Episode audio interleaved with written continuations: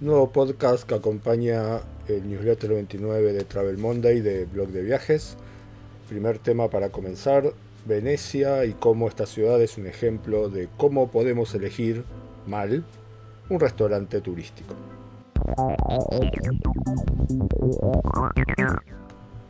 Allá por 2007 me tropecé con un libro de un economista que se llama Tim Harford, que tenía una hipótesis, que es que los restaurantes en las zonas turísticas no tienen mayor incentivo para mejorar su menú.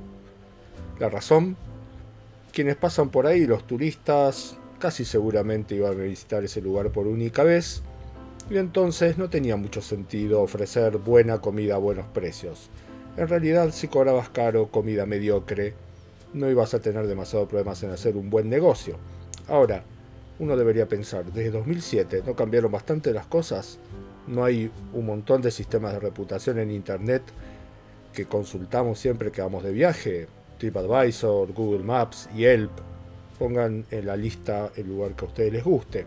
Lo que podríamos hipotetizar ahora es que los turistas tienen mucha más información para seleccionar restaurantes y que eso debería llevar a que los comercios mejoren su oferta y bajen los precios pero a veces esas hipótesis no son tan fáciles de aplicar. En estos días vimos en varios diarios la noticia sobre los precios cobrados a turistas en restaurantes de Venecia. No es un tema nuevo. La ciudad tiene fama de ser muy cara, en particular los lugares cercanos a la Piazza San Marcos, por ejemplo. Pero lo interesante en este punto es, si tenemos todos esos temas hoy de reputación, ¿por qué en Venecia se puede seguir cobrando tan caro por un restaurante.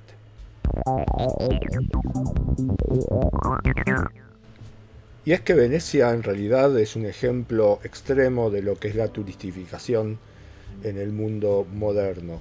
Piensen que es una ciudad que ya está por debajo de los 60.000 habitantes, que hace décadas que pierde población, que tiene 10 turistas por cada habitante y que se calcula que para 2030 ya no va a tener habitantes propios por los altos precios que significa hoy vivir en el casco histórico de Venecia.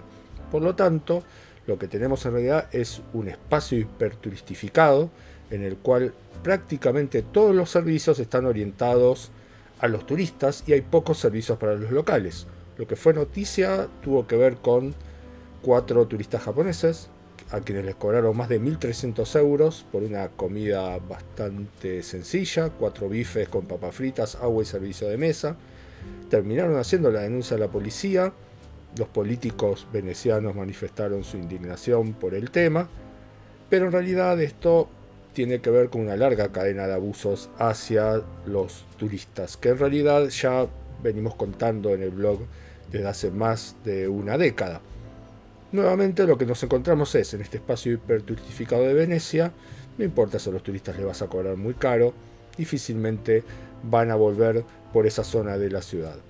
Claro, van a encontrar que como consejo siempre les van a decir, para pagar menos en un restaurante, salgan del enclave turístico, salgan de la zona más turistificada.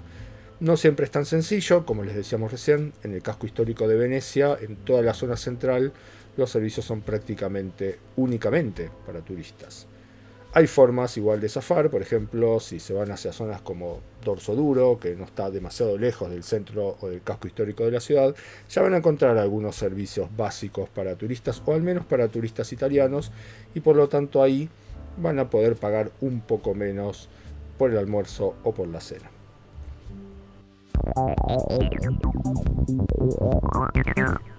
Segundo tema de este podcast y que también está tratado en el newsletter del blog, tema monetización de nuevo. Como ustedes saben, ya desde hace bastante tiempo en el blog vengo escribiendo sobre cómo ha ido cambiando las maneras de monetizar las publicaciones propias, ya sea tema publicidad, tema auspicios, patronazgos, etc.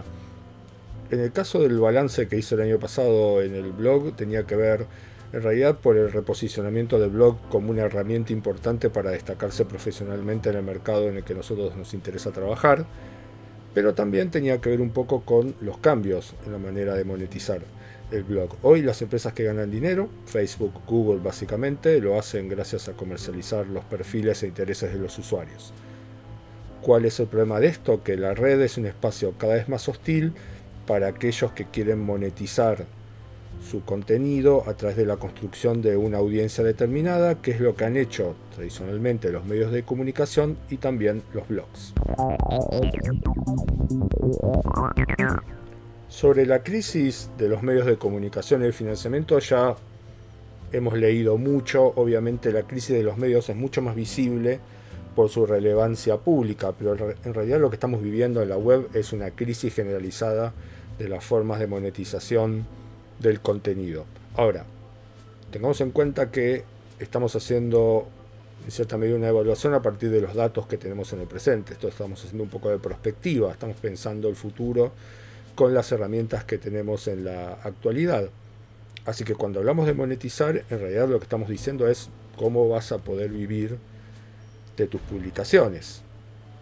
Por supuesto que uno puede conseguir canjes, puede conseguir invitaciones a viajes, puede tener, por ejemplo, afiliados, puede conseguir créditos para comprar en un sitio a partir de los productos que se recomiendan, pero en realidad lo que estamos hablando básicamente son de ingresos monetarios y no de ayuda. En todo caso estamos hablando de un modo de vida y eso es lo que se está complicando mucho en el actual panorama de la red.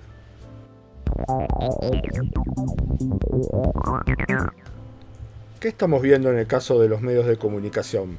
Muchos de ellos están intentando retomar escenarios más favorables para monetizar contenidos. la primera respuesta son las suscripciones. Hay varios grandes diarios estadounidenses, New York Times y Washington Post en particular, que están teniendo cierto suceso en esta nueva política. No es el modelo de los blogs, que siempre tuvieron un modelo gratuito, que surgieron como un espacio para tener una voz en un determinado mercado. Es cierto, durante algunos años, a partir de programas como Google AdSense, muchos blogs lograron monetizar su audiencia, pero en los últimos tiempos los ingresos ya no son tan relevantes. Y en el caso, por ejemplo, de los programas de publicidad de Facebook, el dinero que se puede ganar, incluso teniendo una buena cantidad de vistas, es bastante bajo. Lo mismo pasa con YouTube, en el caso de que no estén en el programa de creadores top, Recuerden, allá por 2007 había mucha gente que creaba blogs para poder vivir de ellos, ¿sí? para poder obtener un ingreso que les permitiera vivir de ellos. O sea, esto no pasa desde hace una buena cantidad de años y algo similar está empezando a pasar con YouTube. Tuvimos una explosión de youtubers en los últimos dos años y eso ahora está dejando o está dando paso a otro tipo de fenómeno. Ahora bien, ¿no son los influencers, por ejemplo, también una posible respuesta frente a esto? Y la verdad es que si siguen un poco este mercado van a encontrar que la gran mayoría no obtiene buenos ingresos por su influencia o por su gran comunidad y que es una pequeña cantidad de influenciadores los que tienen acceso a más marcas o a campañas mejor remuneradas. Hace algunos años Sharon Lanier decía que la única forma razonable de que publicar en Internet fuera socialmente relevante para todos nosotros es que nos remuneraran o remuneraran a los usuarios de acuerdo al valor que aportaban con sus publicaciones a las redes sociales. Ya sabemos, por ahora no hay nada al respecto, pero quien dice que en el futuro no podría haber algo así a partir de usos como por ejemplo los contratos inteligentes o el blockchain. Todavía falta bastante para que podamos saber si este tipo de nuevos mercados puede tener una respuesta frente a la crisis bastante generalizada de la monetización de los contenidos. Cuando hablamos de crisis generalizada de la monetización de los contenidos, no podemos ignorar el hecho de que los grandes actores dominantes hoy en el mercado no tienden a compartir demasiado Facebook incluso comparte bastante menos que Google.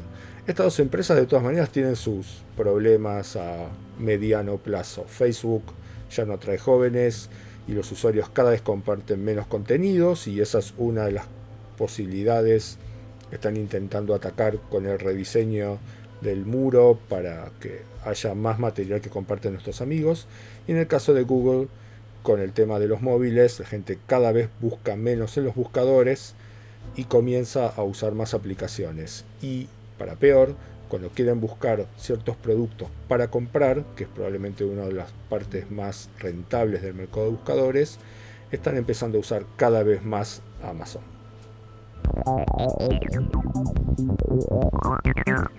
Algunas noticias breves y comentarios para cerrar este podcast. Primero, Airbnb anunció que se va a extender a 200 nuevas ciudades en Estados Unidos y que además va a invertir 5 millones de dólares en experiencias, en expandir experiencias, que es toda la parte que tiene que ver con otros productos que no son el alojamiento. Airbnb está intentando expandir esta zona debido a que las ciudades cada vez regulan más los alquileres temporarios y ponen límites en la cantidad de días que se puede alquilar por año, tipos de departamentos que se pueden alquilar.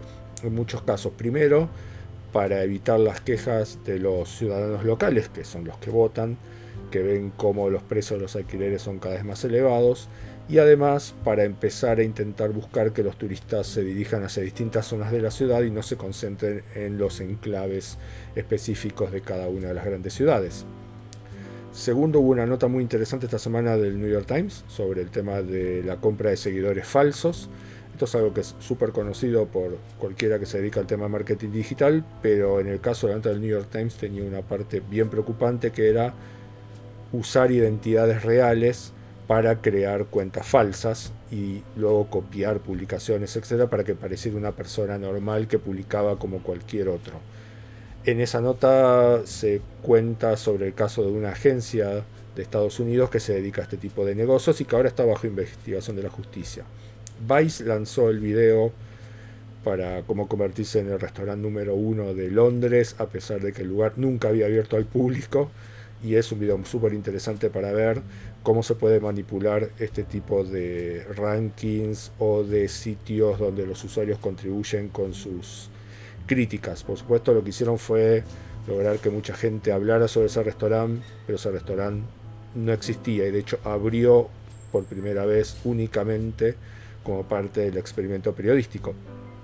Y por último, Snapchat, que viene bastante mal debido a que ha dejado de crecer porque Instagram le está robando en cierta medida buena parte de su público, hizo una serie de cambios en estas semanas. La primera es, ya no es más un mensajero enfocado en el tema de lo efímero, porque hoy podemos compartir publicaciones y contenidos que brindamos en Snapchat en otros sitios y segundo, tomó la decisión de que todo aquel contenido que estamos republicando desde la memoria del teléfono va a aparecer ahora ya sin ese marco blanco bastante molesto que tenía antes.